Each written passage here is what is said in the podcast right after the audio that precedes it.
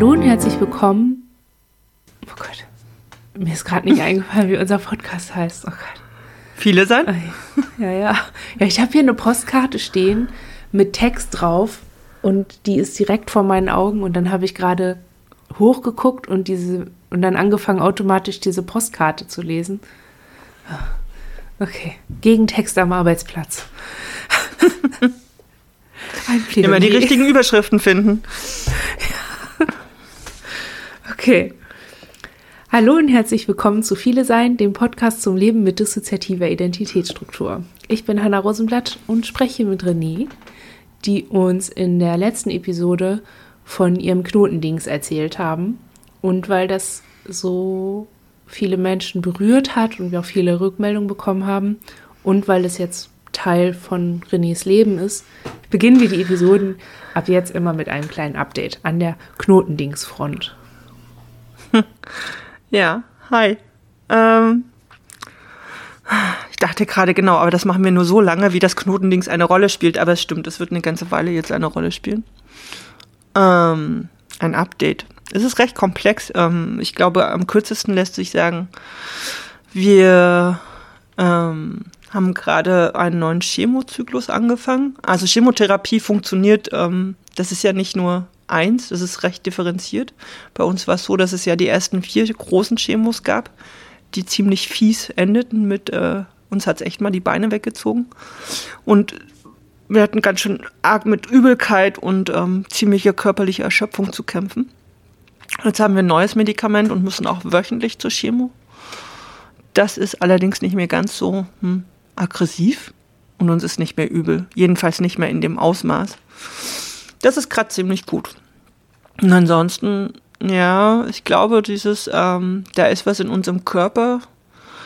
Wir gehen damit um, müssen damit umgehen und müssen vor allem mit unserem Körper irgendwie und dem, was wir da so mitbekommen, umgehen. Ich weiß nicht, ich glaube, uns hat noch nie so derartig oft jemand gefragt. Und wie ist es und wie geht es dir und wie fühlt sich der Körper an und wie fühlt sich das und das an und wie, was spürst du? Also, ne, es wollen so viele, ich meine, es ist ja auch wichtig, es ist ja auch für uns wichtig.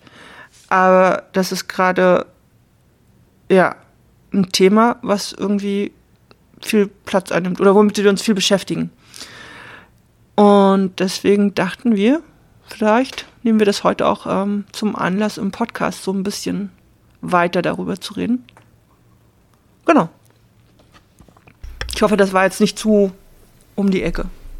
Das ist übrigens auch eine Chemo-Nebenwirkung, das heißt, das, äh, das nennt sich Chemo-Brain. Und wir dachten die ganze Zeit, ach, unser, unser Hirn funktioniert eigentlich wie immer. also wir wollten jetzt nicht sagen normal, weil wir dachten, okay, es ist ja eh schon ein bisschen special. Aber wir haben halt gemerkt, ähm, ja, uns fällt, also es ist nicht, dass wir irgendwie das Gefühl haben, unser Gehirn fällt zwischendurch so richtig aus, aber manchmal brauchen wir ein bisschen länger, bis wir auf den Punkt kommen. Oder merken, unser Hirn hat eine, ich nehme jetzt mal das Wort, ist ein bisschen, aber unser Hirn hat so eine Arschruhe weg beim Denken. Weißt du, was ich meine? Mhm. Also es nimmt nochmal eine extra Schleife. Geht extra ja, eine Runde durch den Park, um zu gucken. Ja, es ist so ein bisschen, alles? relaxter in der Selbstreflexion. Ist vielleicht auch gar nicht so schlecht, aber manchmal merken wir auch, dass unser Gegenüber so langsam, weißt du, dass sich die Augen so ein bisschen, dass wir denken so, okay, das Gegenüber wartet jetzt, glaube ich, auf die Konkretisierung. Wir müssten da jetzt irgendwie mal hinkommen. Aber ja, es ist, ähm, genau. Ja. Noch mehr Wörter. Vielleicht wollt ihr jetzt erstmal. Ja, ich, ich wollte gerade hm? nur noch mal sagen, ich glaube, also ist auch eine kontinuierliche Rückmeldung dieses Podcasts, dass, dass es sehr anstrengend ist, uns zuzuhören, weil wir einfach lange brauchen, um auf den Punkt zu kommen oder ähm, eben nicht so schnell vorwärts gehen. Und ich glaube, das ist, ähm, ist halt eine Rückmeldung, die wir bekommen, aber es ist auch etwas, ähm, was man eben erleben kann, wenn man mit Menschen zu tun hat, die viele sind und die neurodivers sind.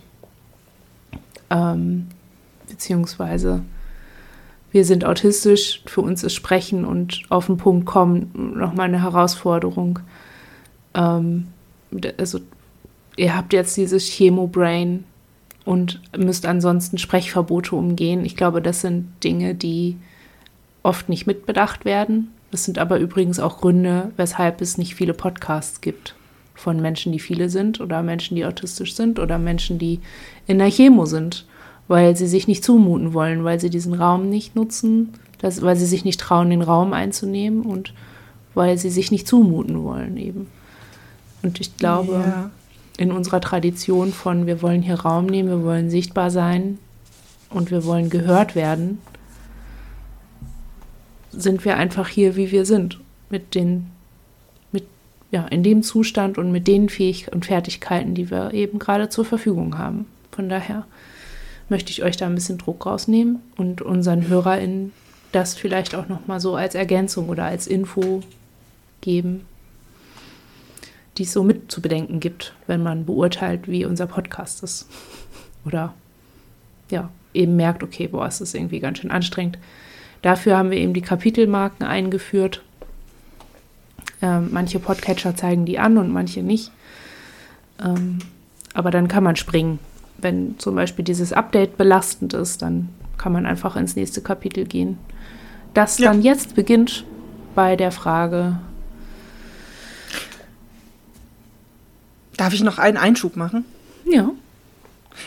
Also, ist eigentlich, vielleicht hätte es auch in die Hausmeisterei gehört, aber weil du sagst, ähm, äh, nicht so viele Podcasts mit Menschen, die Chemo machen. Es gibt einen und den höre ich tatsächlich gerne.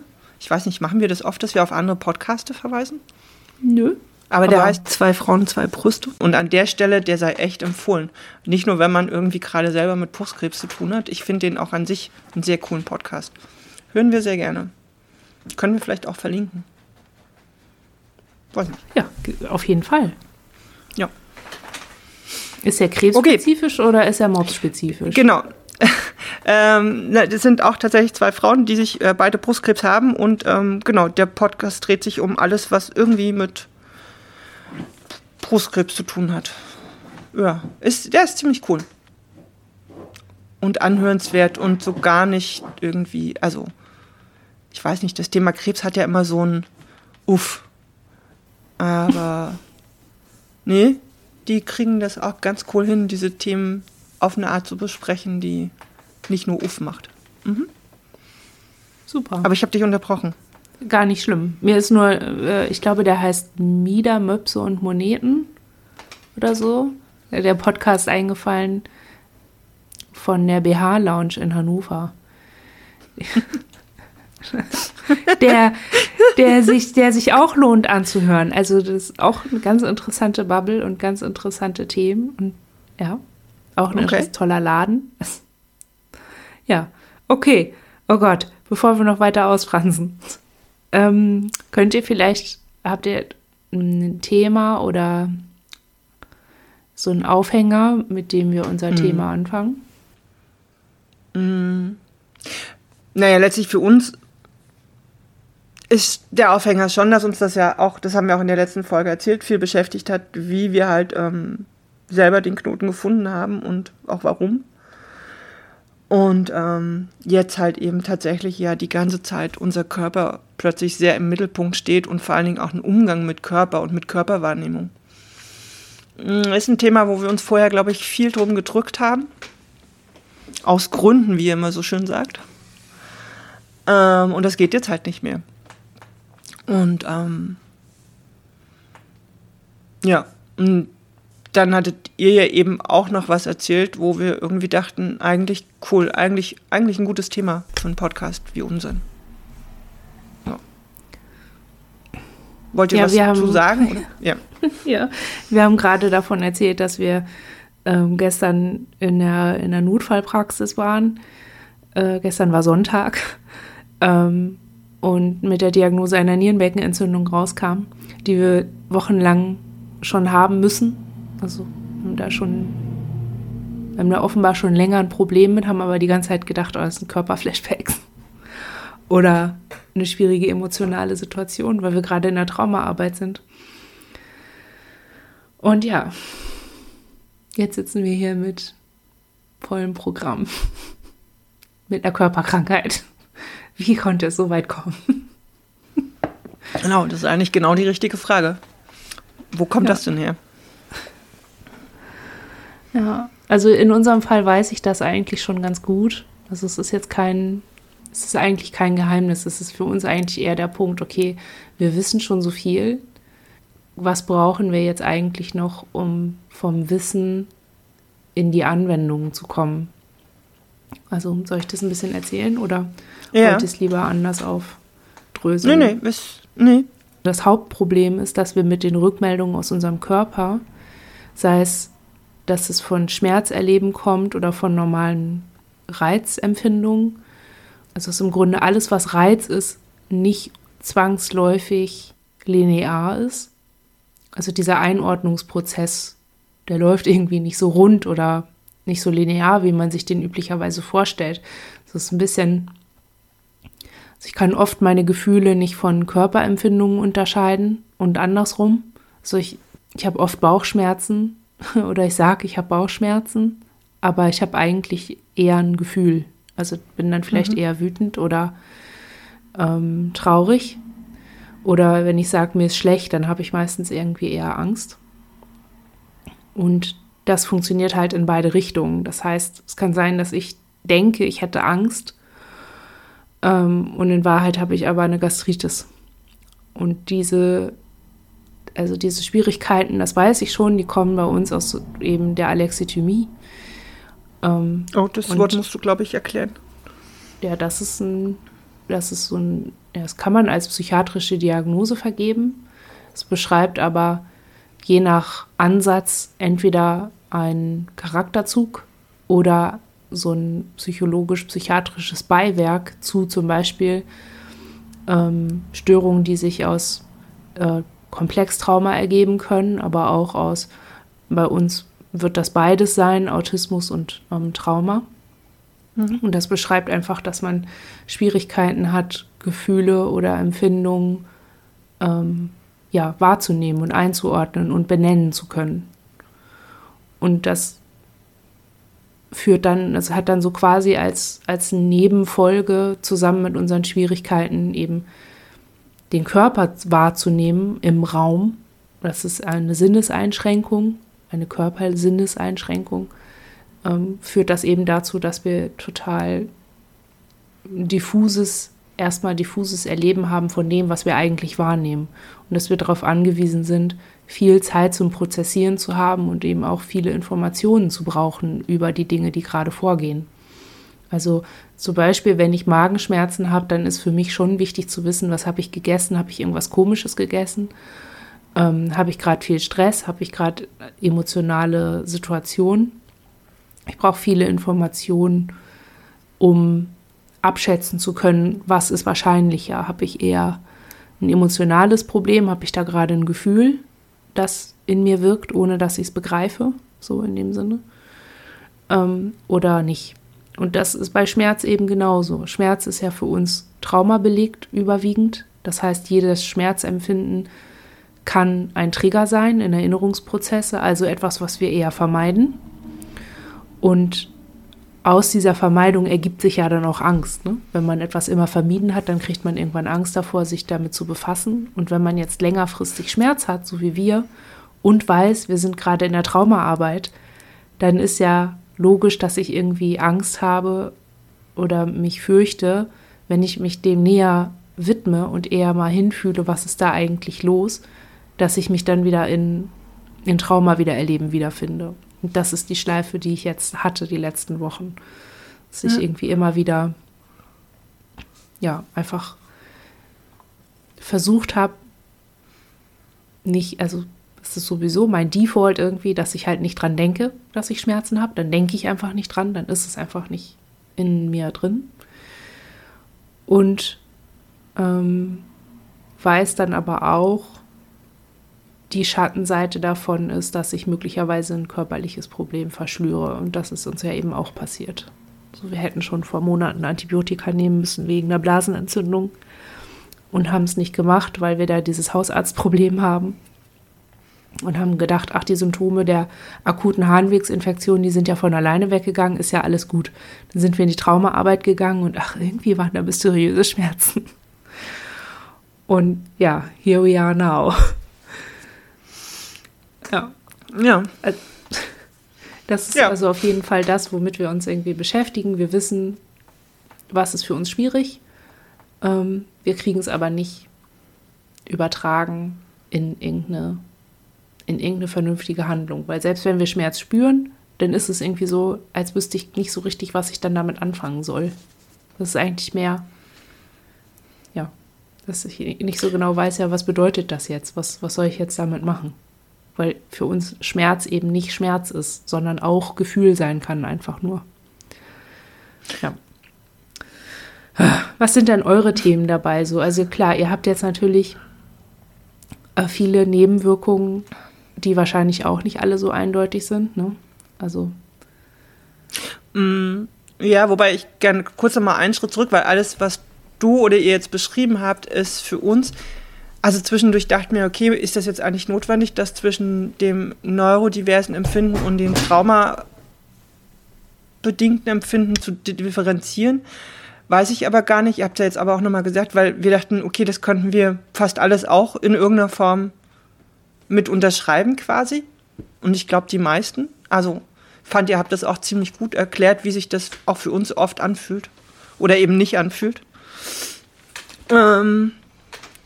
Ja, da würde ich gleich sofort schon drauf antworten, weil ja. ähm, für uns aus unserer persönlichen äh, so wie wir das Konzept von Neurodiversität verstehen, ist eine Person mit einer DIS oder einer sonst einer, einer anderen Diagnose nach komplexer Traumatisierung in der frühen Kindheit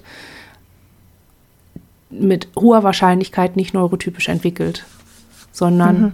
eben davon abweichend. Ja. Und von daher ist also die Wahrscheinlichkeit, dass man auch alexithyme Züge hat oder Alexithymie hat und das aber nicht als Diagnose hat, sondern einfach so integriert in das, wie man irgendwie ist, ist total hoch bei komplex traumatisierten Leuten. Deshalb, ja, ich finde es gut, dass du es nochmal, ja, dass du es auch nochmal sagst. Ja. Also wir können dazu ja. auch noch was verlinken. Wir arbeiten auch gerade an einem Comic dazu, wo das auch alles irgendwie drin ist. Es dauert noch, aber also ich erzähle hier auf jeden Fall nichts, dass irgendwie, das ist kein ausgedachter Begriff oder das ist auch, das ist auch nichts äh, total Neues oder irgendwie Übersehenes. Es ist einfach nicht so ein Ding, das ähm, als Einzelnes diagnostiziert wird, vor allen Dingen, wenn noch andere Sachen vorliegen, wie eine PTBS oder so, dann wird das quasi mitgedacht oder ist einfach im Krankheitsbild mit drin. Ja, wobei ich finde, das ist ja ein Teil des, weiß ich nicht, am Ende auch Problems, dass viele Dinge nicht mitgedacht oder vor allem nicht differenziert mitgesehen oder angesehen werden, die aber eigentlich äh, für sich durchaus ein eigener Themenbereich sind. Ne? Also wir haben jetzt halt ja. halt zum Beispiel auch die letzten Wochen versucht, mehr zum Thema zu finden, ähm, Komplextraumatisierung und eben körperliche Erkrankung. Also über Schnupfen, Husten hinaus, da gibt es nichts. Also gibt es ganz wenig. Es gibt wenig von diesen ganzen Fachbüchern, die sich damit beschäftigen oder Körperwahrnehmung läuft immer unter. Ja, natürlich ist die gestört und natürlich ist die traumabedingt. Hm, hm, hm aber ähm, es geht nicht weiter. Also dem wird einfach sehr, sehr wenig Raum gewidmet oder da wird sich wenig mit beschäftigt, was wir inzwischen auch eher enttäuschend finden, weil wir denken, okay, braucht jetzt echt das x-te Fachbuch zum selben Thema oder könnte nicht mal jemand sich mit den Themen beschäftigen, die es halt bisher nirgends wirklich gibt, also wo eben wenig dazu existiert. Aber gut, das ist ein Seitenstep. Äh, aber, aber ich glaube, dass es, ja, es ist ein Seitenstrang und ähm, der ist jetzt ein bisschen, geht ein bisschen weg von dem, was wir so konkret besprechen wollten. Aber ja. ich glaube, das hat auch damit zu tun, ähm, dass eben die, die Traumafolgen sehr individuell sind und dass es ja für viele Menschen auch sehr wichtig ist, dass alles immer wahnsinnig individuell ist und dann ein Fachbuch einfach sehr generell spricht. Das heißt, also, ne, dass das irgendwie ein so ein Punkt ist. Und der andere Punkt ist, dass es durchaus einen Unterschied macht, ob man seine Empfindungen nicht äh, einordnen kann, weil man den Entwicklungsschritt dazu noch nicht gemacht hat, der durchaus auch natürlich neurologisch ist, der aber auch viel mit psychologischer Entwicklung zu tun hat als Individuum. Und das ist natürlich, das ist ein Unterschied. Und das kann bei einer Traumafolgegeschichte zum Beispiel sein, dass du nie gelernt hast, überhaupt Gefühle äußern zu dürfen. Wie sollst du dann lernen, was die Unterschiede sind? Das, also manche Leute können das na, im Nachhinein noch nachlernen. Und bei anderen Menschen ist es einfach, ist diese, ist die gesamte Biologie nicht in der Lage, auf die gleiche Art ähm, intuitiv zu lernen, wie Emotionen funktionieren und wie Emotionen ausgedrückt werden können, dass sie erlaubt sind, dass man sich dafür nicht schämen muss, dass man keine Angst davor haben muss und, und, und. Das ist bei uns zum Beispiel nicht Thema. Also das ist bei uns einfach nicht der Punkt, aber bei vielen, bei den meisten komplex traumatisierten Menschen eben schon. Und ich glaube, da muss man dann irgendwie ganz genau gucken und darf auch nicht irgendwie, ich glaube, dann darf man auch nicht so enttäuscht sein über so Traumabücher, wo das dann nicht so drin vorkommt. Nee, uns geht es auch gar nicht um die Traumabücher, in denen es nicht vorkommt. Die sind für uns eher, sagen wir mal, ein Symptom. Ähm, für uns ist, also wir können, ne, dann macht es das auch wieder konkreter, einfach so ein bisschen zu uns zurückzugehen. Ähm, uns fällt, ne, für uns ist das klar auch aus verschiedensten Gründen immer ein Thema gewesen. Wir hatten halt vor ein paar Jahren einfach Glück, wir hatten einen Hausarzt, der kannte, äh, also der, der konnte mit DIS was anfangen. Der hatte eine Weile in den USA praktiziert und der konnte auch was damit anfangen, dass wir halt mal da waren und eine Lungenentzündung hatten, die wir selber nicht gemerkt haben, also die er dann festgestellt hat. Mhm. Und von da an war es so, dass wir mit ihm die Absprache hatten, wenn wir uns nicht wohlfühlen oder verunsichert sind oder irgendwas nicht einordnen können, dann kommen wir zu ihm und er versucht dann mit uns zusammen in irgendeiner Form abzuklären, was wir jetzt haben könnten oder ob wir was haben. Das haben wir natürlich nicht immer gemacht, aus verschiedensten Gründen. Und wenn es schon war, eben einfach auch Körpersymptome nicht ernst zu nehmen, anders einzuordnen oder gerade überhaupt nicht mitzubekommen oder sowieso gerade das ne, nicht sagen zu können, dass irgendwas vielleicht nicht okay ist oder so. Aber es hat uns mehrfach trotzdem geholfen, dass jemand von außen gesagt hat, hör zu, ähm, das kann sein, dass du in dir das eben gar nicht hinkriegst gerade alleine oder dass das halt auf, auf Schwierigkeiten trifft. Ähm, wir können das mal so rum ausprobieren. Das haben wir mitgenommen. Das hat uns auch, ähm, das begleitet uns auch irgendwie, auch wenn das für uns auch genauso ein ewiges Thema war. Und wenn wir jetzt zurückdenken, wir hatten Schmerzen in der Brust schon ein halbes Jahr, bevor wir überhaupt beim Arzt waren. Immer mal wieder. Und ganz ehrlich, Schmerzen irgendwo im Körper immer mal wieder, unangenehm, schmerzhaft bis hin zu kaum auszuhalten. Das kennen wir. So. Da würden wir im Normalfall sagen, das könnte, das ist vermutlich irgendwie Flashback. Oder irgendein komisches, nicht eingeordnetes irgendwas oder ich meine, wir haben ja irgendwie schon ziemlich lange auch ähm, Probleme mit, ähm, mit dem Rücken und immer wieder sehr starke Rückenschmerzen und so. Deswegen, auch da mussten wir immer mal wieder gucken, aber für uns ist das so, ja, wir können es halt nicht einordnen, es tut halt komisch weh. Das mhm. ist nichts, weswegen wir zum Arzt gehen würden und irgendjemandem und uns selbst zumuten zu sagen, da tut es komisch weh, könnten Sie mal nachgucken. Und auch da, ne, kommen jetzt, ne, wir können das jetzt alles wiederholen, warum es so viele Gründe gibt, warum wir damit nicht zum Arzt gehen oder nicht irgendeine Person in unserem Umfeld ansprechen und sagen, ey, kannst du uns mal helfen? Wir können das nicht einordnen, aber irgendwie, es bleibt halt. Und das ist ja auch unser Ding gewesen. Es blieb. Es blieb so lange, dass es uns beunruhigt hat. Und wir haben irgendwann angefangen, ähm, eben auch genauer abzutasten und auch da irgendwann uns so beunruhigt hat, dass wir einen Arzttermin gemacht haben bei einer Gyn. Und ganz ehrlich, Gyn-Termine ist nichts, was wir gerne machen. Aber ähm, und für uns ist das, zeigt das schon ein Stück weit auf, dass nicht dieses, da werden die Fachbücher nicht drüber geschrieben, sondern dass es, wie viel macht, würde es ausmachen, wenn es mehr thematisiert wird. Weißt du, mhm. dieser Arzt damals, der gesagt hat, ja, dann komm halt her und dann gucken wir, ob wir das abklären können. Der uns das mhm. erste Mal vermittelt hat, hey, du kannst das vielleicht, du musst das in dir gerade gar nicht können, aber es gibt Wege, damit umzugehen, dass du das gerade nicht kannst. Und mhm. uns vermittelt hat, es ist wichtig genug, einen Weg zu finden, weil es ist wichtig, bestimmte Dinge abzuklären. Keine Ahnung, ne? Ob wir ohne den oder ohne andere Menschen in unserem Umfeld, die mit uns zunehmend vermitteln, das ist wichtig, damit umzugehen, dass Dinge abklärbar sind, egal wie problematisch oder wie schwierig die vielleicht für euch sind im Umgang. Ähm, vielleicht hätten wir den Kackkrebs einfach nicht gefunden oder erst in einem halben Jahr, weil wir aus anderen Gründen irgendwie doch mal beim Gün gewesen wären. Und das Ergebnis wäre einfach ein anderes gewesen. Mhm. Genau, was du beschreibst, ähm, ist gerade Thema in, den Akt in der aktuellen Anschläge-Ausgabe. Es ist ein feministisches Magazin aus Österreich. Ähm, da geht es komplett um patriarchale Medizin und um ähm, ja, die Unterschiede, wie Frauen in der Medizin begegnet wird und nicht-binären Trans- und Intermenschen. Und ich fand zwei Begriffe bei dem, was du gerade geschildert hast, habe ich da wiedergefunden. Es wurde in einem Text beschrieben, es gibt eine Vertrauenslücke, also Frauen und Menschen, die für Frauen gehalten werden oder so eingeordnet werden, deren Schilderungen von medizinischen Schwierigkeiten oder körperlichen Problemen wird weniger Glaubwürdigkeit beigemessen, als wenn das Männer schildern.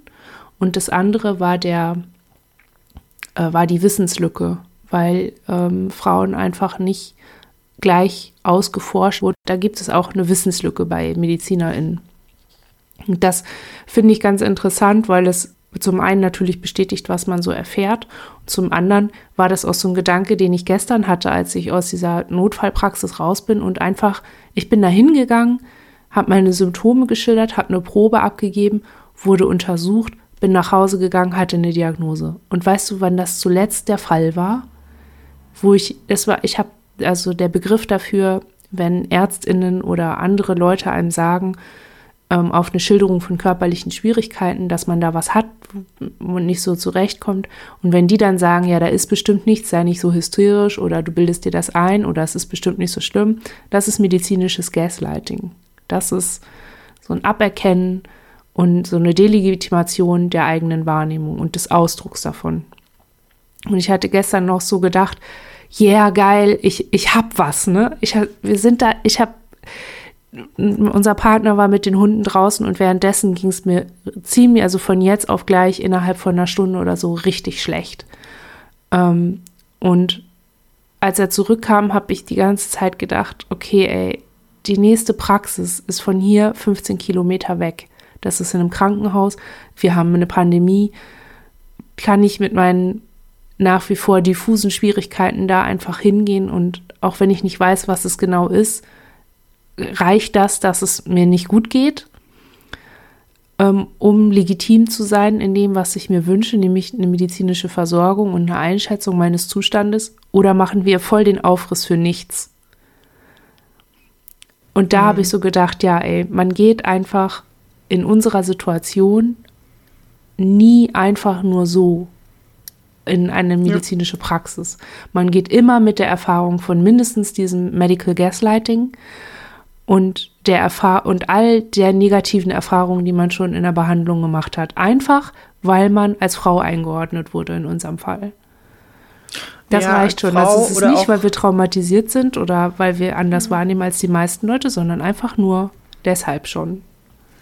Ja, wobei wir beides sehen. Also wir finden schon, für uns hat das schon viel auch mit, mit ähm, Traumafolgen zu tun oder mit dem, was wir sind oder wer wir sind. Ähm, gut, dass wir uns als non-binär verstehen und das auch mitunter sehr schwierig finden, die Behandlung im medizinischen System. Also es ist so beides, aber für uns hat das wirklich, glaube ich, mehr als, also wir sehen das sehr mehr, sehr viel mehr mit den Traumafolgen ähm, verknüpft. Aber ähm, es ist, glaube ich, beides und das ist das, was wo, wo wir sagen, warum gibt es dazu so wenig sichtbare Auseinandersetzungen auch aus diesem System heraus? Und für uns sind Menschen, die Fachbücher schreiben, einfach Teil dieses Systems ähm, zum Beispiel zu äh, traumasensiblem Gesundheitssystem, zu traumasensiblicher medizinischer Versorgung, auch Selbstversorgung.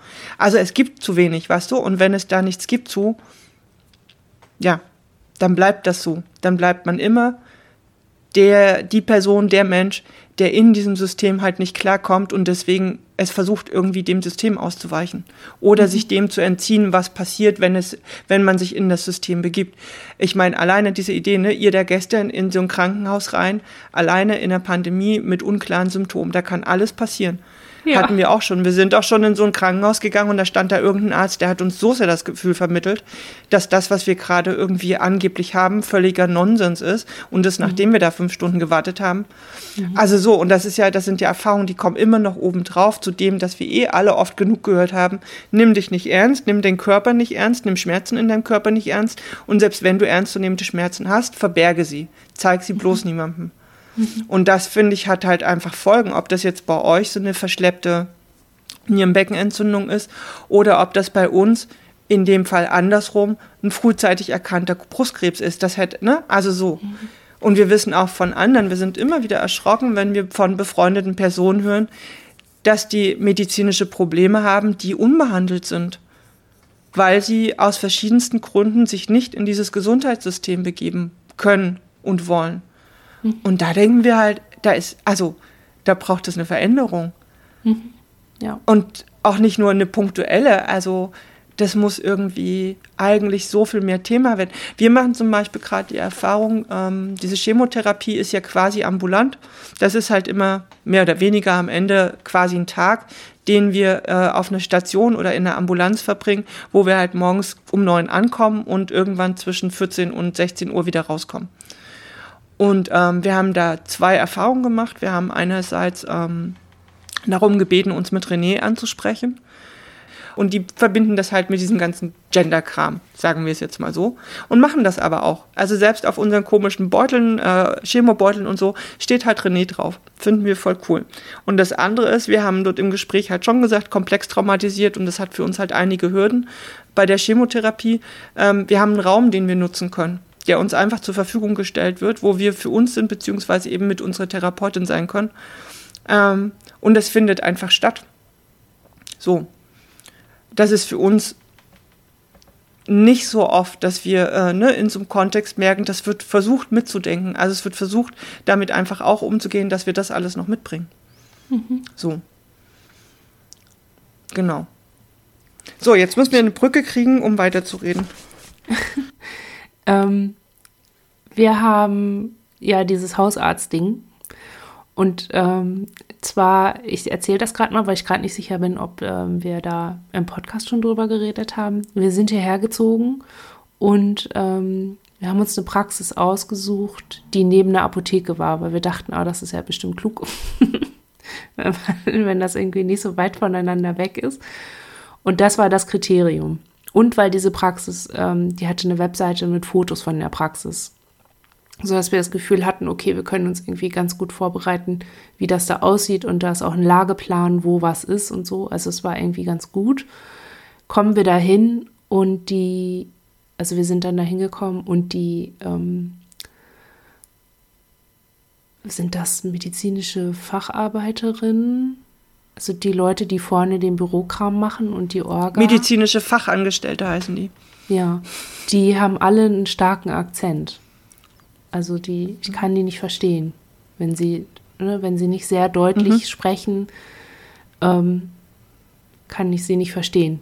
Und diese, also dann ist man neu in der Praxis und es ist total über, also es war total überheizt, weil da lauter alte Leute sind. Das Licht ist nicht gut, also das, die haben überall so Neonröhren.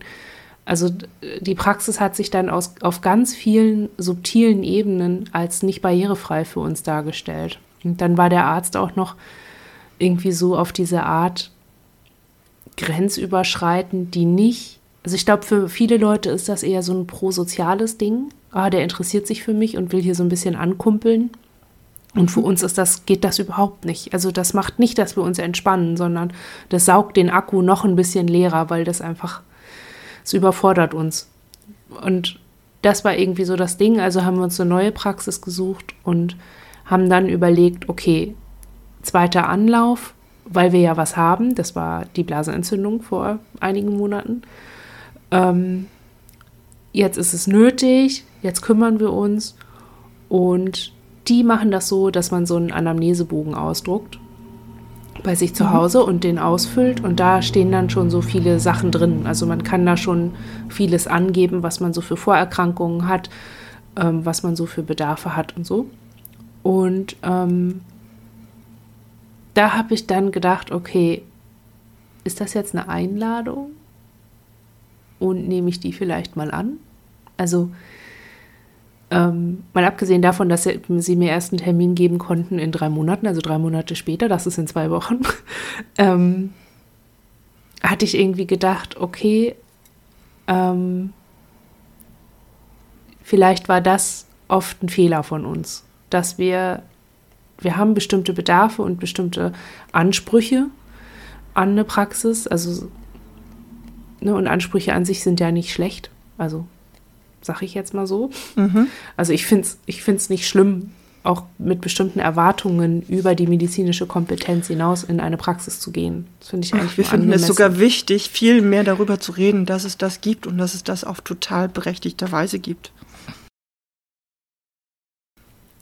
und also ich habe dann darüber nachgedacht, wie ich das am besten anstelle, weil wir das in der alten Praxis eben nicht gemacht haben. Wir wollten, hätten halt wieder diesen Normalitätsknall, also wir wollten halt nicht wie bei unserer vorherigen Hausärztin, da haben wir das auch so gemacht, dass wir da hingegangen sind und gesagt haben, guten Tag, ich bin eine neue Patientin, ähm, ich habe manchmal Schwierigkeiten zu sprechen, wenn ich irgendwie fremd bin und es mir nicht gut geht. Und um da so ein bisschen die Hürde zu nehmen, bin ich jetzt schon mal hier, um mir die Praxis anzugucken und mal mit ihnen darüber zu sprechen, was sie hier so anbieten und wie wir so miteinander arbeiten können im Fall des Falls, wenn ich das brauche. Und da hatte ich dann so einen Vortermin gemacht, einfach so ein, ne? Mhm. Und die hat das auch mitgemacht und die hat auch immer ganz gut mit uns gearbeitet. Also das Wording war gut und wir konnten unsere Schmerzskala mitnehmen und wir haben auch so ein, ähm, also damals, ohne zu wissen, dass wir es machen, haben wir schon mit so einem AC-Techniken gearbeitet. Also das ist so ein Board, wo man bestimmte Emojis drauf hat oder in unserem Fall waren das so kleine Szenenbilder für, also Symbole und Piktogramme für Schmerzen, für da tut's weh mhm. und haben mhm. das auch schon mitgenommen und ähm, konnten damit schon viele Schwierigkeiten lösen. Und jetzt durch den Umzug war das halt so, da hatten wir so ach ja, wir sind jetzt anonym und wir sind jetzt hier in diesem normalen Leben und wir wollen so normal wie möglich sein und so unauffällig wie möglich und so. Und ähm, jetzt machen wir es mal ganz normal. wie ganz normale Leute gehen wir jetzt hier hin und ähm, machen überhaupt nicht darauf aufmerksam, dass wir irgendwas haben. Und ich glaube, dass das ein Fehler war. So.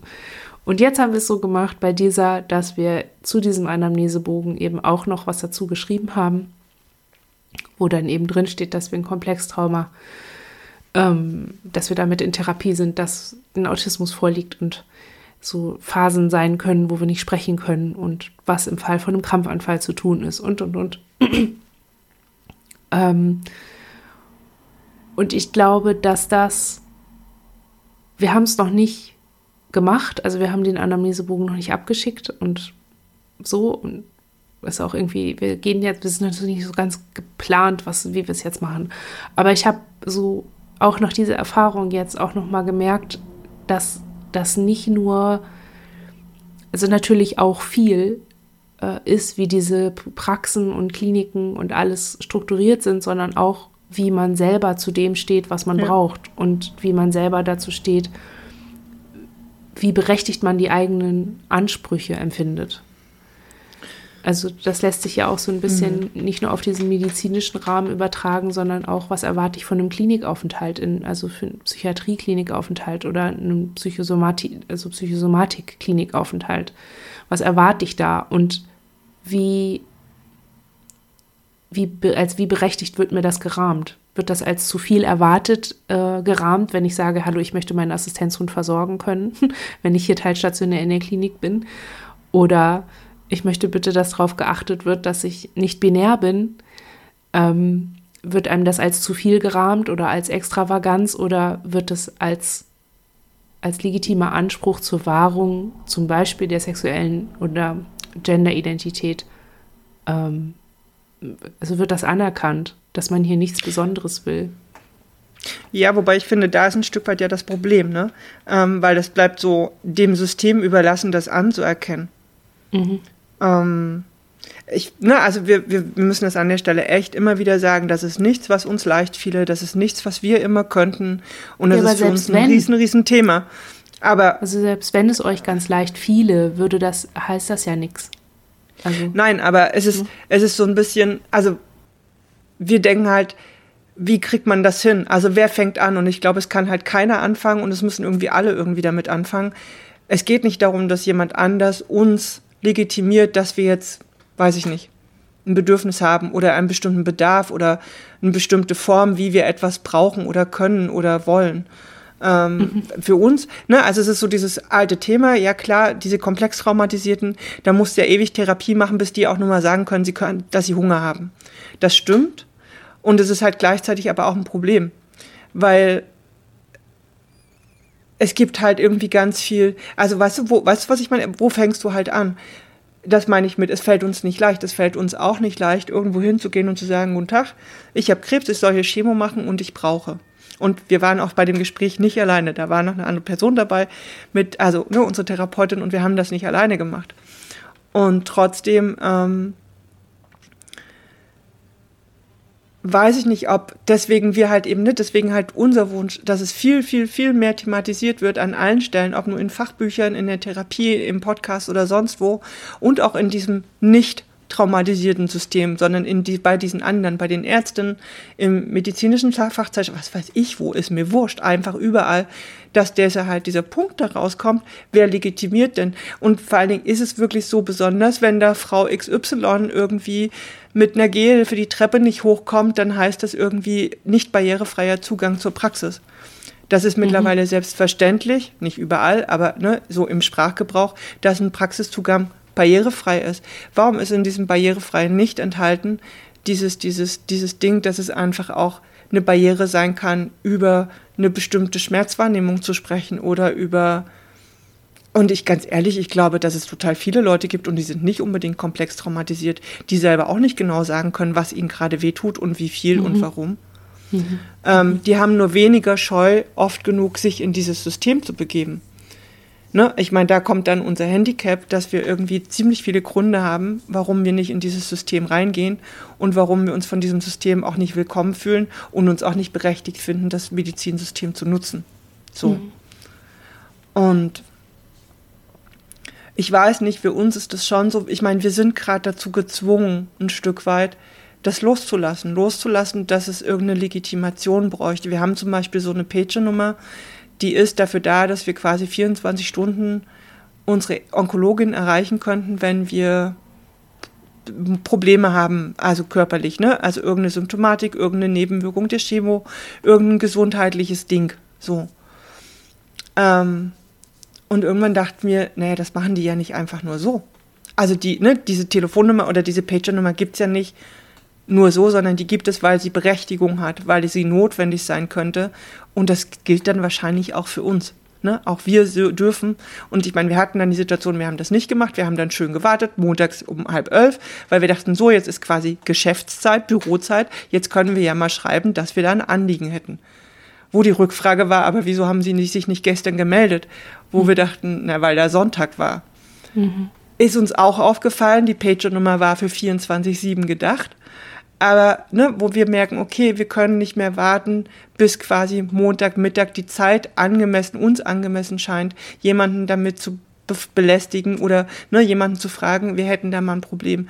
Wir hm. müssen irgendwie lernen, viel früher zu sagen, okay, wir haben jetzt gerade eine, was weiß ich, wir haben, keine Ahnung, wir kriegen ja momentan sehr oft so Halsentzündung die sich anfühlen, als ob wir total krank wären und die fühlen sich auch wirklich so an. Und für uns immer die Frage ist, haben wir uns gerade irgendwie, keine Ahnung, mit Corona infiziert oder irgendeine blöde Grippe eingefangen oder ist es die Halsentzündung, die wir bekommen als Chemonebenwirkung, weil unser Immunsystem runter ist und weil halt Viren in unserem Körper dadurch einfach Party feiern, die sowieso da sind. Das ist für uns aber so ein Ding, weil richtig krank werden können wir uns gerade nicht leisten. Wir müssen das wirklich abschätzen. Brauchen wir gerade was? Brauchen wir medizinische Versorgung? Müssen wir einfach nur einen heißen Tee trinken und irgendwie diese ganzen Zahnspülungen und Spülungen benutzen, die halt das quasi versuchen sollen, so ein bisschen zu regulieren. Ähm, und dafür brauchen wir Hilfe. Also dafür brauchen wir teilweise auch einfach jemanden, der mit uns auch medizinisch oder eben mit so einem Blick auf Körper, Körperwahrnehmung, Körpersymptome guckt. Was ist das gerade? Und was braucht es jetzt wirklich? Mhm. Weißt du? Und ja. durch dieses, jetzt ist es für uns einfach so ernst, dass wir quasi es tun müssen oder ne, uns aus diesem, das loslassen müssen, dass wir halt irgendwie uns unberechtigt fühlen oder damit umge anders umgehen müssen, weil wir fühlen uns ja immer noch unberechtigt. Wir haben immer noch das Gefühl, wir können jetzt irgendwie Leuten nicht damit auf den Nerv gehen. Und es gibt auch Situationen, wo wir dann mit total viel Druck plötzlich sagen, boah, uns geht's körperlich gerade voll scheiße, wir haben Panikattacken, weil wir irgendwelche Schmerzen in der Brust haben und aber wissen, das ist jetzt so hoch angestaute Emotion, weil wir seit mehreren Stunden versuchen zu ignorieren, dass wir Schmerzen haben. Und das geht einfach nicht, weil Krebs dann plötzlich nämlich ganz schön ernst klingt. Weißt du? Und ich finde aber auch eine Nierenbeckenentzündung oder auch nur ein verstauchter Fuß sollte eigentlich ernst genug sein. Ja, aber Ach. also ich kann das so wie ihr das schildert, kann ich das total nachvollziehen und sehe das auch so. Und wenn ich eine körperliche Erkrankung habe, zum Beispiel mit unserem Asthma sind wir so.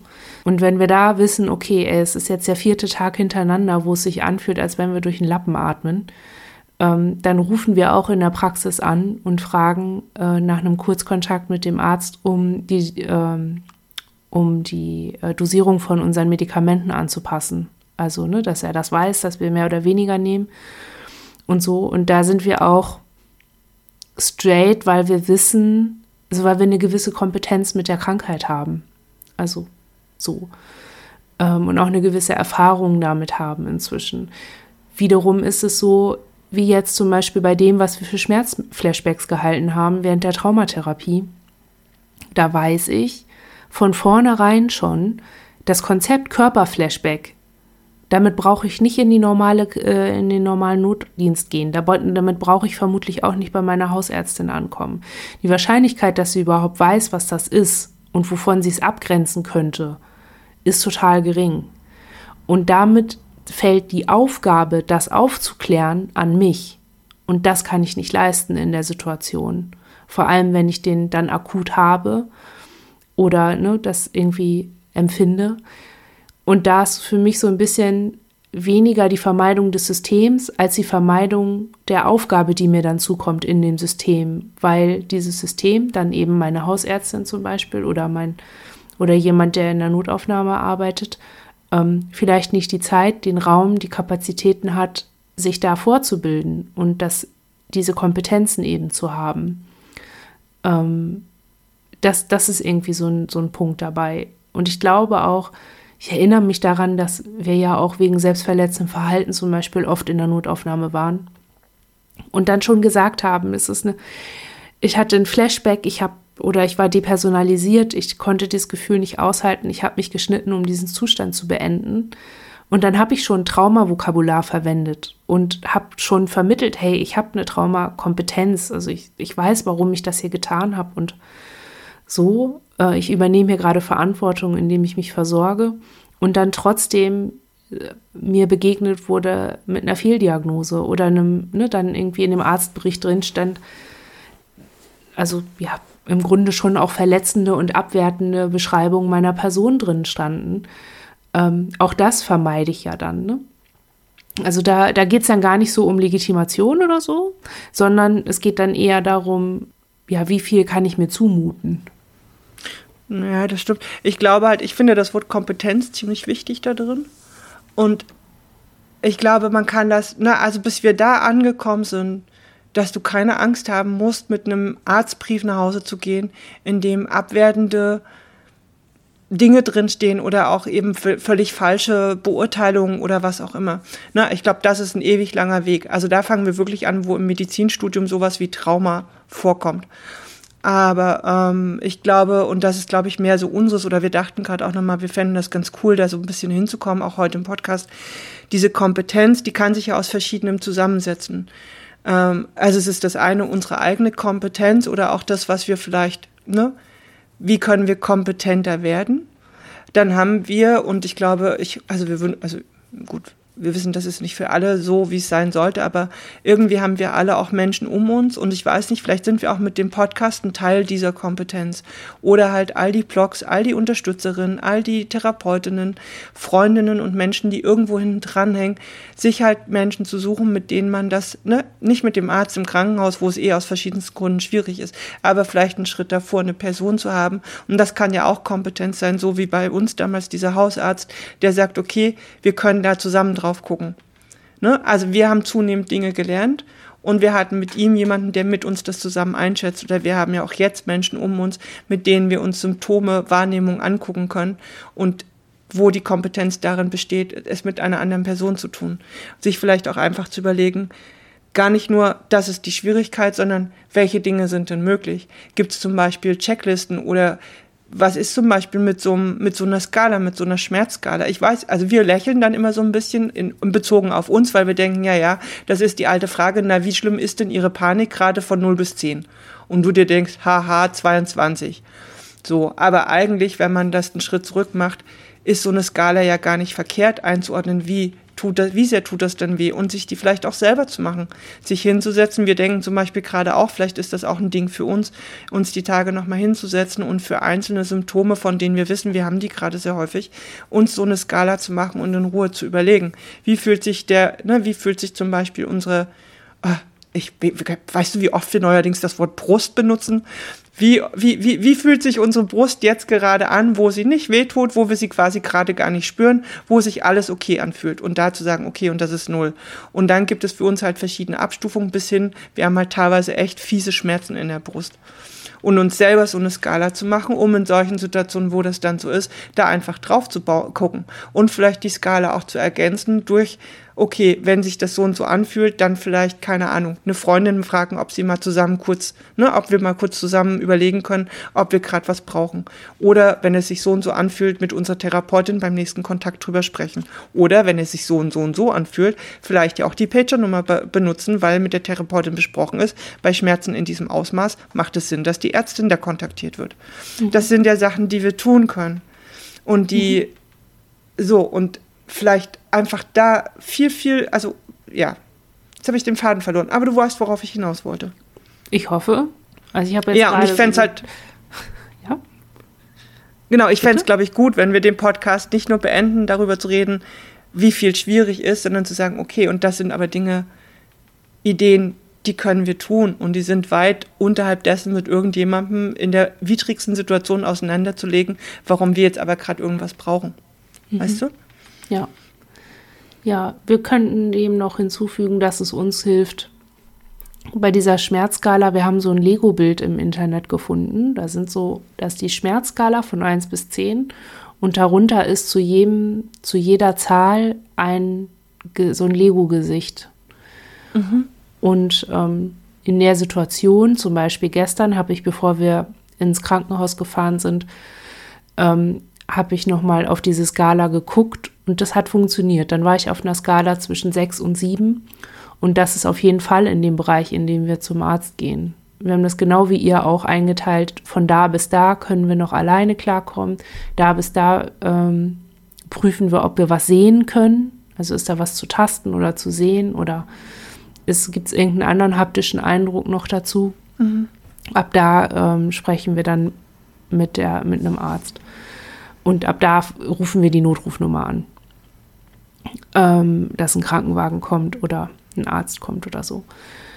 Also das hilft uns, außerdem hilft uns richtig gut vorbereitet zu sein. Also wir haben, wie gesagt, diese Boards, die haben wir uns zusammengestellt. Da muss ich nochmal gucken, diese Piktogramme, die so mhm. anerkannt sind, die kosten leider Geld. Und ich hatte die so, glaube ich, zusammengeklaut damals und mit meinem, mit Paint irgendwie zusammengefügt oder so.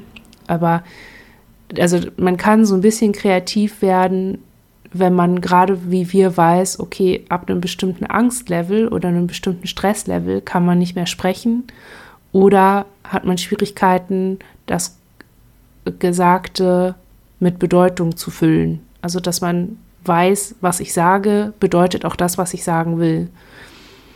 Da sind Piktogramme einfach also es ist flacher, da sind viele, viele Ebenen raus, aber die Sachinformation wird noch vermittelt. Und das ist schon mal, da habe ich immer so das Gefühl, okay, das ist irgendwie das Wichtigste. Außerdem mhm. hat sich irgendwie für uns auch total bewährt, immer wieder klarzumachen, ja. dass wir gerade in Behandlungskontexten geht es einfach oft auch um Macht. Also viele BehandlerInnen sind einfach so, ob bewusst oder unbewusst, geht es da auch um Macht.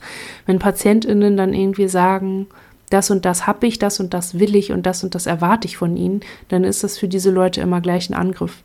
Und irgendwie klar zu machen, es geht um mich und es geht hier darum, mir zu helfen.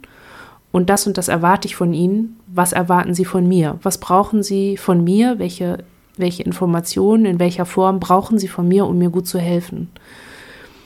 Und das irgendwie klar zu machen, sagt ja irgendwie ganz viel. Also damit sagt man ja vor allem erstmal, ich bin nicht wegen Ihnen hier und ich bin auch nicht hier, um was anderes zu wollen, als dass es mir besser geht. So, das ist, also das kann irgendwie auch nochmal viel entspannen. Und was noch hilft oder was uns hilft, ist ähm, Schmerzbeschreibungen parat zu haben. Also manchmal ist ja auch wichtig, wie sich ein Schmerz anfühlt. Und ähm, wir haben da, wir haben die Begriffe, die möglicherweise zutreffen, haben wir schon in so einer Liste stehen, sodass wir das einfach nur ankreuzen müssen. Das ist leichter, als in der Situation zu überlegen, welches Wort passt denn am besten. So hat man die schon vor sich und braucht sich es nur mit Ja oder Nein quasi zu beantworten. Das ist leichter. Ja.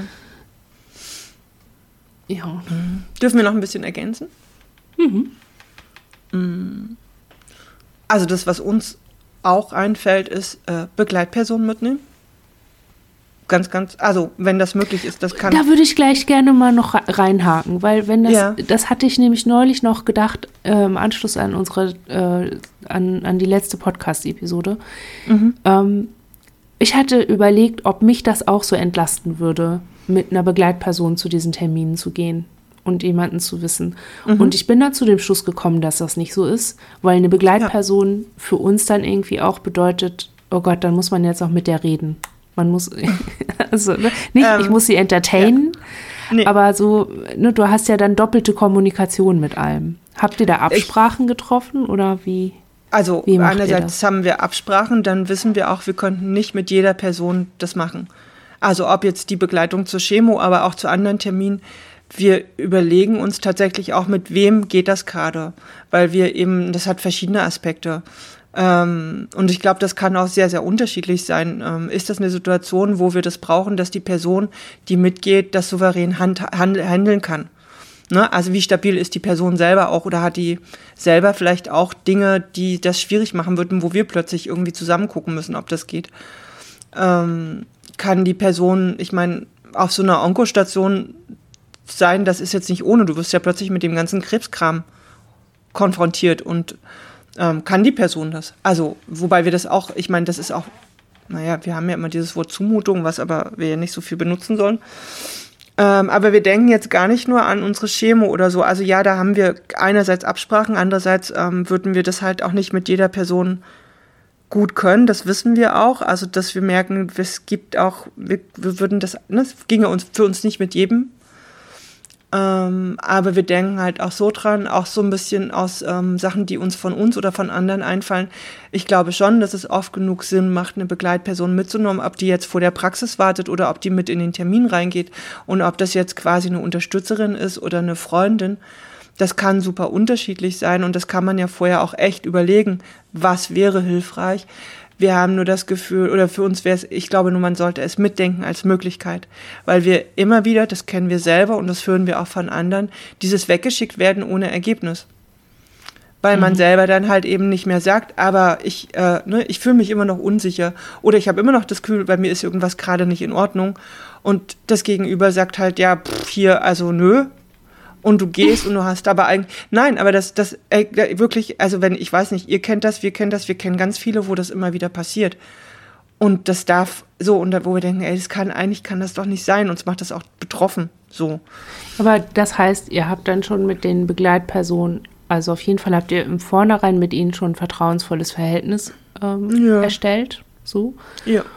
Ähm, und die Personen wissen, wann sie für euch sprechen müssen. Das kann man vorher, finde ich, gut dürfen. absprechen, ja. Ja, ich glaube, also das kann man vorher ja besprechen. Ne? An welcher Stelle soll ich was sagen? Soll ich überhaupt was sagen? Soll ich mit reinkommen? Soll ich mich im Hintergrund halten? Soll ich sehr deutlich an eurer Seite stehen? Das sind alles Dinge, die man, glaube ich, gut besprechen kann. Also ich weiß, wir waren auch schon mal mit einem befreundeten System zusammen äh, im Krankenhaus, äh, notfallmäßig. Und für uns war selbst wichtig, können wir das? Also können wir das halten, dass wir dort jetzt mitgehen, dass uns das da nicht irgendwie total antriggert, dass wir gut für die da sein können in der Situation. Und das war eine der Überlegung, die wir vorher hatten. Und dann haben wir schon auch besprochen, ne, wie viel sollen wir euch mit ne, Einzahl, Mehrzahl ansprechen? Dürfen wir für euch sprechen, wenn ihr es nicht könnt?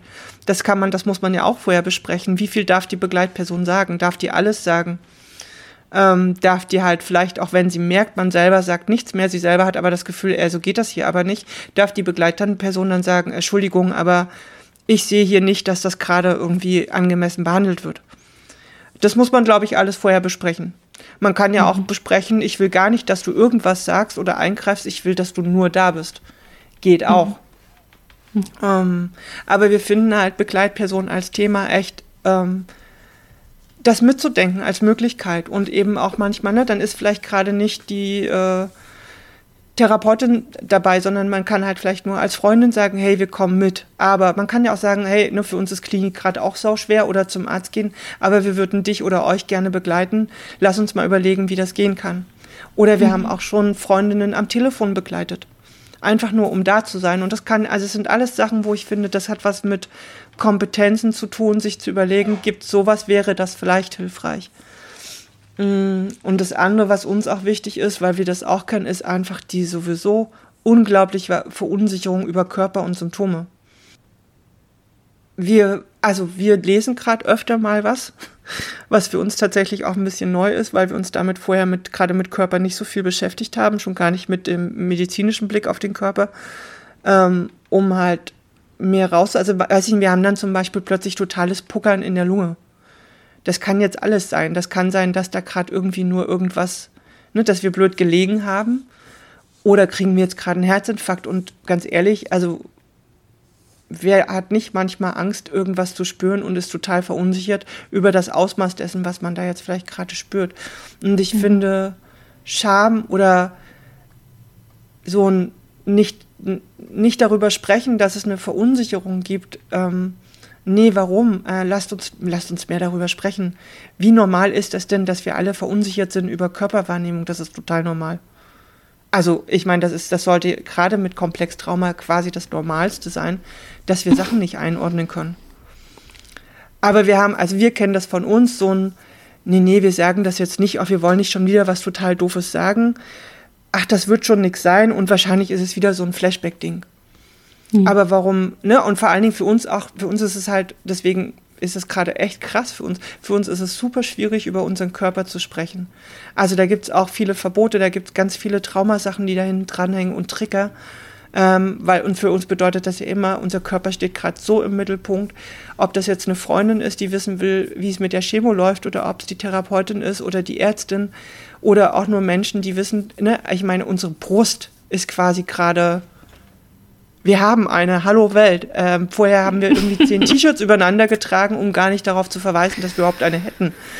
So, also wir müssen gerade mit so einer Präsenz von etwas umgehen, dem, das wir vorher versucht haben, eher zu verbergen und schon gar nicht irgendwie damit, ne, also nach außen zu gehen und im Kontakt das irgendwie da sein zu lassen und auch da für uns zu lernen, ähm, ja, wir, wir, wir, wir, wir nutzen das, wir reden drüber. Also es geht gerade gar nicht anders, aber ähm, ich weiß nicht, wie so ein, wir können es uns gerade gar nicht leisten, nicht drüber zu reden. Weißt du, was ich meine? Oder wir können es mhm. uns ja auch gar nicht richtig aussuchen und wollen aber nicht sagen, oh, jetzt können wir uns nicht mal mehr aussuchen, ob wir darüber reden, sondern zu sagen, hey, ähm, okay, das ist jetzt gerade so und vielleicht benutzen wir das Wort gerade einfach dreimal mehr, um damit auch zu sagen, ey Leute, lasst uns drüber reden. Die Körper sind da.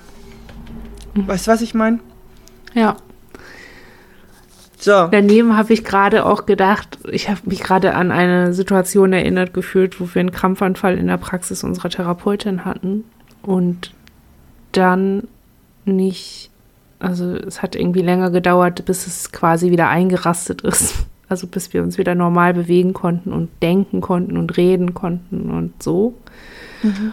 Und ähm, das war dann so, dass sie ich hatte die Therapeutin dann darum gebeten, dass sie einen Krankenwagen ruft, weil ich das so nicht kannte. Ich hatte mir Sorgen gemacht, dass es irgendwie, dass es jetzt für immer so bleibt oder irgendwie so. Und dass sie uns bitte nicht alleine lässt. Also ist mhm. sie mitgekommen, was ja eigentlich total cool war. Aber es war dann irgendwie im Verlauf total, also nicht total, aber es war irgendwie nicht nur hilfreich. Also es endete dann irgendwie damit, dass wir, ich glaube, in die Psychiatrie überwiesen wurden, nach, dem, nach der Grunddiagnostik. Und es gab so zwei, zwei Situationen. Das eine war ein EKG, dass der, das wollte der Pflegehelfer oder Pfleger oder Arzt, weiß ich gar nicht, der hat sich mir uns nicht vorgestellt. Ähm, der wollte uns ein EKG anlegen und unsere Therapeutin saß daneben und ich wollte nicht mit nacktem Oberkörper vor ihr sein. Das, also, mhm. das hat so viel, es hat so viel ausgelöst und so viel auch mit unserer Beziehung zu tun gehabt, was ja. ich in der, vor allen Dingen in der Situation ich war gar nicht in der Lage zu spüren, will ich das jetzt und oder wie egal ist es mir gerade oder wie natürlich ist es gerade oder so, ähm, weil sie dann ja auch gesehen hätte, in Anführungsstrichen, wie schlimm wir Gewaltopfer waren. Also mhm. so, das ist ja irgendwie doch auch was, was wir ihr gegenüber ja ein Stück weit nicht verheimlichen, aber schon dann in so diesen Aspekten eben doch. Ja.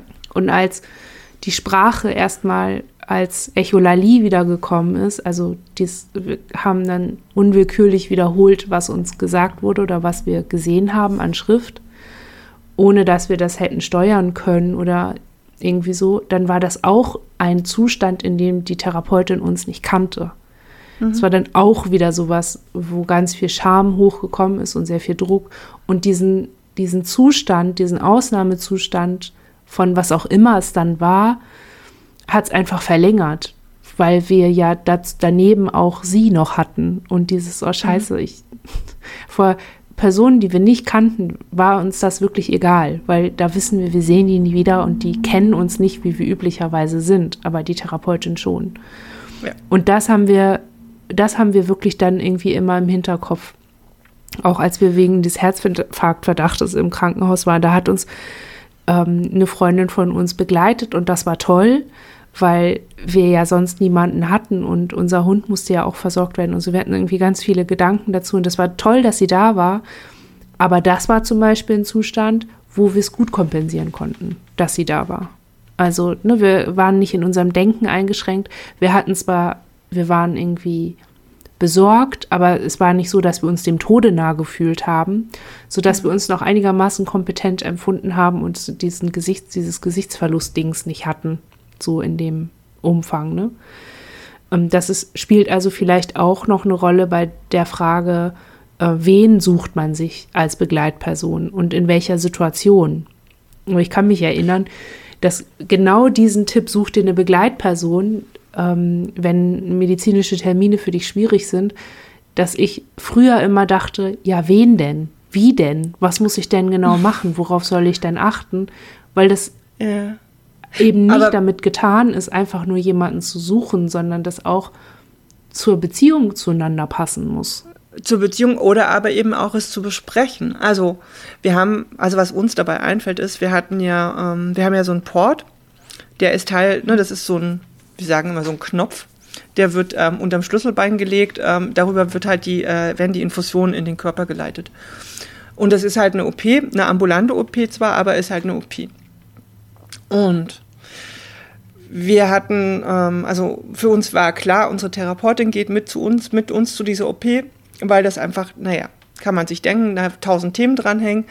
Und dann waren wir halt dort. Wir waren auch, also wir waren auch super unsicher damit, weil wir das so nicht kannten. Also eine, eine Begleitung in der Form. Wir haben da schon viel auch vorher abgesprochen und wir hatten die ganze Situation im, die ganze Zeit im Kopf. Jetzt kommt ja irgendwann der Moment, ich weiß gar nicht, wie machen wir das denn? Da müssen wir ja, weil besprochen war und das war uns auch, das hat uns unglaublich viel Sicherheit gegeben, dass sie bis zum OP quasi mitkommen kann, also dass sie uns begleiten kann, bis wir am OP ankommen. Weil das für uns auch so ein Riesending ist, so. Und irgendwann dachten wir, ähm, wir können da ja nicht hinlaufen in unseren Turnschuhen und Jogginghosen und dann gehen wir da rein und ziehen uns um. Das passiert ja viel früher. Schon auf der Station musst du dich umziehen und wirst halt ins Bett gepackt. Dann haben wir halt echt lange überlegt, was machen wir jetzt? Für uns ist diese Situation wir liegen in einem Bett und werden über Flure im Krankenhaus zum OP gebracht und dürfen das nicht selbstständig laufen oder so. Und können das ja auch nach der OP gar nicht. Das ist unaushaltbar, das geht gar nicht. Das ist so, so, ne? Also da gibt es ganz, ganz viel, wo, warum klar ist, das geht über, überhaupt nicht. Und dann war, okay, wir hätten aber unsere Therapeutin, die dabei wäre, die auf uns tatsächlich aufpassen würde, sehr an unserer Seite wäre, aber genau das Problem, die würde sehen, dass wir in einem Bett liegen. Und wir haben die ganze Zeit gedacht, das, das geht nicht. Also das geht beides nicht. Aber ich meine, wir brauchen den Port. Und dann haben wir schon noch überlegt, gibt es eine andere Person, wo das einfacher wäre? Und es hätte andere Personen gegeben, wo uns dieses mit diesem im Bett vielleicht einfacher gefallen wäre. Wir finden das übrigens auch jetzt im Moment, das zu erzählen, dass wir öffentlich erzählen, wir haben auf dem Weg in den OP in einem Bett gelegen, total schwierig. Ne? Also schon das finden wir schwierig. Nur um mal zu sagen, wie ist das dann, wenn dann auch noch eine Person daneben ist, die das begleitet. Mhm. Ähm, und uns war aber auch klar, dass eine andere Person, wo wir uns vielleicht die Situation selber besser hätten vorstellen können, der Situation an sich wahrscheinlich nicht die beste Begleitung gewesen wäre, weil sie viele Traumasachen hätte nicht begleiten können. So. Mhm. Und dann saßen wir halt, ich meine, dann war irgendwann klar, okay, jetzt ist nur noch, jetzt ist nur noch der Moment, wir müssen in dieses blöde Bett. Und saßen halt da irgendwie in unseren Klamotten auf dem Bett und dachten, ja, wie machen wir denn das jetzt? Und konnten es aber auch nicht besprechen. Natürlich hätten wir schon in der Vorbereitung sagen können, hey, wie wollen wir das denn machen? Wir sehen, da ist ein Problem, haben wir nicht. So, beim nächsten Mal vielleicht. Und waren halt so, ja, wir haben es dann gelöst. Also irgendwann war klar, okay, es geht jetzt nur noch so. Ähm, sie ist einfach rausgegangen, wir haben uns umgezogen, wir haben uns dann gedacht, okay, was soll's? Umziehen, rennen das Bett, Decke bis unter das Kinn und fertig. So. Entschuldigung. Ne? Ja, ich, wir, wir erzählen, weil es ist, ja, es ist, ähm, Genau, so war es. Ähm, wir waren unglaublich froh, weil der, der, der, der Pfleger, der uns dann quasi abgeholt hat, um uns zum OP zu bringen, ähm, der war sehr unangenehm und wir waren einfach unglaublich froh, dass unsere Therapeutin neben diesem Bett war und wir die ganze Zeit wussten, die ist da, die hat uns irgendwie zwischendurch auch ein paar Sachen gesagt und so, es war, es war, ja, genau. Ich glaube, das ist so eine Situation, wie ihr die auch meint. Ich glaube auch gerade gedacht, vielleicht ist es auch so ein bisschen Wachstum einfach. Ne? Also diese Beziehungen verändern sich ja dann dadurch auch durch die durch diese gemeinsamen Erlebnisse und Erfahrungen. Sie verändern sich und verändern sich aber auch nicht. Also, weißt du, was ich meine? Ja. Ja. ja. Und ich habe gerade gedacht, im günstigsten Fall verändern sie sich dadurch eben nicht. Aber ja. unser bindungstraumatisiertes Gehirn denkt natürlich, ah, scheiße. Genau. Immer wenn ich immer wenn ich jemand gebraucht habe, war es danach scheiße. So. Ja. Da, also das ist wahrscheinlich auch einfach so ein, so ein Aspekt von schwierige Erfahrungen müssen überschrieben werden oder werden dann in solchen Situationen überschrieben. Weil wir ja auch mit einer anderen Person, die unsere Freundin ist inzwischen, ähm, die war ja, die hat uns auch oft begleitet bei solchen schwierigen Terminen. Und ähm, mit ihr haben wir gute Erfahrungen gemacht, ohne näher und intimer verbunden zu sein über unsere Vergangenheit. Und einfach, die wusste in Überbegriffen, was wir erlebt hatten und ähm, dass wir traumatisiert sind, aber sie wusste jetzt keine Einzelheiten und dennoch konnte sie uns in den Situationen immer gut begleiten, weil mhm. sie bestimmte Aspekte mitgedacht hat. Ganz grob und das hat dann auch immer gereicht. Also für uns war es ganz, also so habe ich gerade gedacht, auch irgendwie sind wir da auch schon gewachsen, was das angeht, was unsere Begleitungspräferenzen angeht und was wir von wem gut aushalten können und so. Wir sind jetzt aber auch in einer Situation, in der wir viele Menschen haben. Ne? Wir haben eine Auswahl aus fünf Leuten, sechs vielleicht sogar, ähm, die uns irgendwo hin begleiten könnten. Und das war vor nicht mal 10, 15 Jahren noch ganz anders. Ja. Ne, da da war es für uns eben wichtig, was ich vorhin gerade sagte, dieses, okay, alle sagen, ich soll mir jemanden zur Begleitung suchen, aber anhand welcher Parameter suche ich das denn? Und wie genau gehe ich das jetzt an, wenn ich ganz alleine bin? Wie fange ich denn das an? Ja, wobei, mhm. ne, wir hoffen, dass niemand, die gerade zuhört, ganz alleine ist. Ja, ähm, und in, auch in der Situation ähm, ist, glaube ich, am wichtigsten zu sagen, dass man loslegen muss, sich diese Leute zu suchen. Ja. So, wenn man jemanden braucht für irgendwas, dann ist der Anfang zu suchen. Und das kann, das kann man zum Beispiel auch ähm, ganz basal anfangen, wenn man jetzt, sage ich mal, also ich hole jetzt ein bisschen aus und das wirkt ein bisschen mhm. so, als hätte es mit der Situation gar nichts zu tun, aber irgendwie doch. okay. Wir sind hierher gezogen und ich habe versucht, ständig meinen Partner dazu zu bringen, dass wir mal Kontakt aufnehmen mit den Nachbarn. Weil er, für ihn ist das alles, nein, nein, ich, ich will hier niemanden, ich, ich will nicht irgendwie zum Grillen eingeladen werden und dann irgendwie mit Leuten im Garten sitzen. Nein, nein, nein, ich will hier meine Ruhe.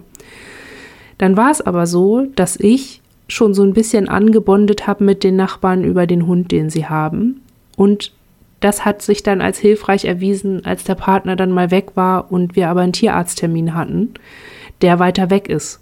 Und wir haben ja den Führerschein noch nicht. Dann war das viel leichter, zu den Nachbarn rüberzugehen und zu fragen, ob die vielleicht Zeit haben und Lust haben, uns dahin zu fahren. Das war nicht mehr so ein Akt.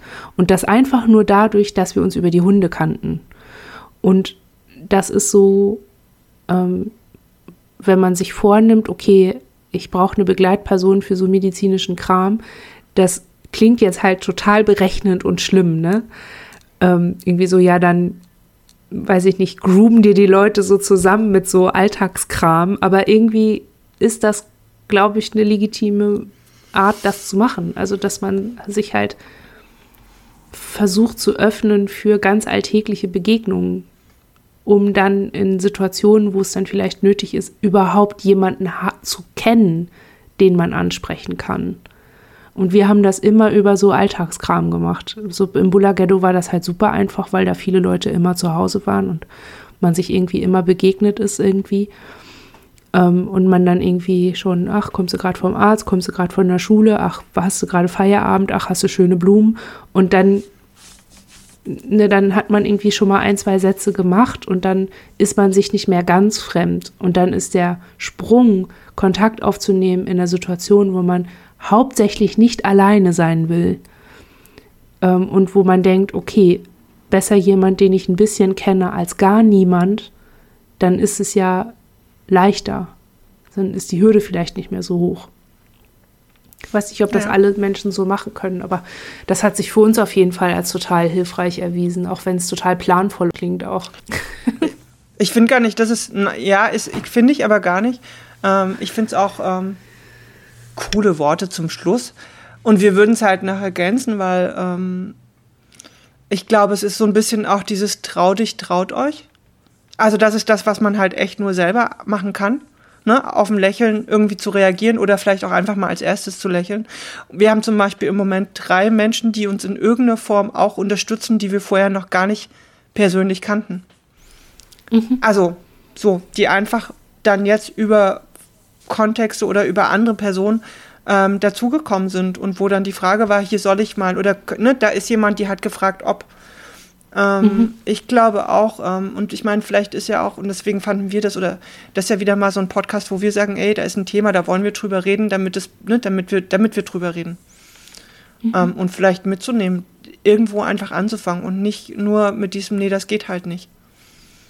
So. Mhm.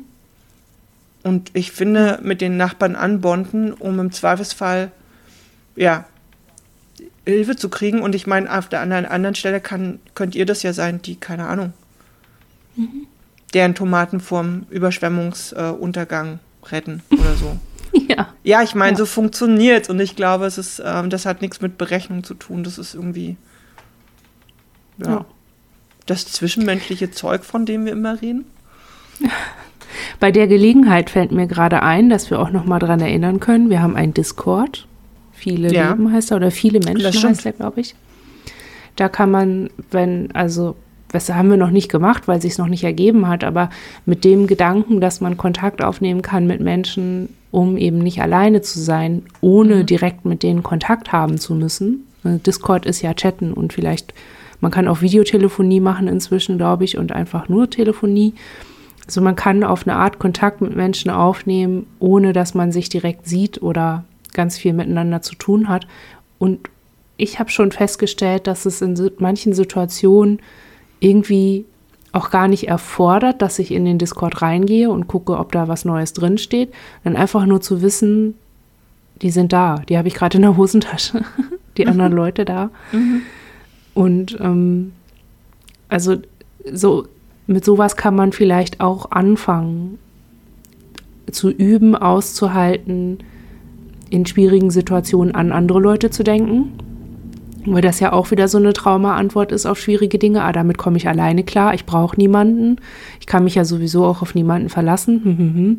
Dass man irgendwie, ähm, also sich in einer, in einer unbelasteten Situation schon damit zu konfrontieren oder sich daran zu gewöhnen, dass man ähm, mit anderen Menschen andere Dinge teilen kann. So das ist ja, das ist ja so ähnlich wie mit den Nachbarn, in Nicht-Akut-Situationen einfach ja, dran gewöhnt zu sein, mit den Leuten dann auch Kontakt zu haben. Also auch wenn die gerade nichts von einem wollen, kann man trotzdem mit ihnen Kontakt haben. Das war für uns, als wir damit angefangen haben, war das ein völlig neues Konzept, weil wir immer so reaktiv waren. Wir immer irgendwie nicht aus uns selber heraus Kontakt aufgenommen haben, sondern gebraucht haben, dass andere Leute mit uns re oder uns ansprechen, damit wir wissen, was von uns erwartet wird und damit wir auch richtig reagieren. Aber ja, das dann halt in so einem Larifari, Chili-Kontext irgendwie mal zu versuchen, selber was völlig Belangloses zu sagen, um eine völlig belanglose Antwort zu bekommen, einfach um belanglos miteinander geredet zu haben, um sich kennenzulernen. Das kann man eben auch über sowas wie ein Messenger üben oder ein Forum oder so. Und wir haben einen, einen Discord. Ich mache nochmal den Link unten rein, da könnt ihr euch anmelden. Ja, viele Menschen sind willkommen. Ja. Also nicht nur Leute, die viele sind, sondern alle Leute, die gerne wollen. Es ist kein Selbsthilfe-Discord, es ist einfach nur Kontakt und Miteinander und Alltag machen. Ja. Werbeblock Ende. Wir sind bei einer Stunde 24 Aufnahme. Ähm, wir haben noch eins. Das würden wir, wir an der Stelle gerne noch einfügen. Genau. Ja. Ähm, es gibt nämlich eine App und wir, wir, wir, wir bringen die quasi gerade überall an, wo wir können. Ähm, die würden wir gerne verlinken. Die heißt Dear Mama. Das ist eine App, mit der man selber seine regelmäßigen Brustkrebs-Selbstabtastungen, äh, oh Gott, ich weiß, was ich meine mit Chemopren. Mhm. Also wir produzieren Wörter. Ähm, also es ist eine App, die darin unterstützt, sich selbst regelmäßig zu untersuchen, die einen auch daran erinnert, die ähm, Videos ent ent enthält, wo das alles nochmal erklärt wird. Kann man auf seinem Handy installieren und wir finden es gerade A, cool, dass es die gibt und total wichtig, da immer wieder drüber zu reden und Leute dazu zu bringen, die zu benutzen. Genau. Mhm. Deswegen auch an dieser Stelle. Verlinken wir dann auch. Herzlichen Dank dafür. Hausmeisterliches haben wir nichts zu tun, außer vielleicht nochmal daran zu erinnern, dass man uns monatlich bei Steady unterstützen kann. Äh, es ist September, da die große Rechnung ist schon gekommen. Wir konnten die begleichen. Das nächste Jahr hat auch noch einen September. Wir würden uns freuen, wenn das, wenn die Menschen, die können und wollen und die auch finanziell wertschätzen können und wollen, was wir hier machen, uns da unterstützen. Wir wünschen euch eine schöne Woche, schönen Monat. Bis zum nächsten Mal. Bis dann. Tschüss. Tschüss.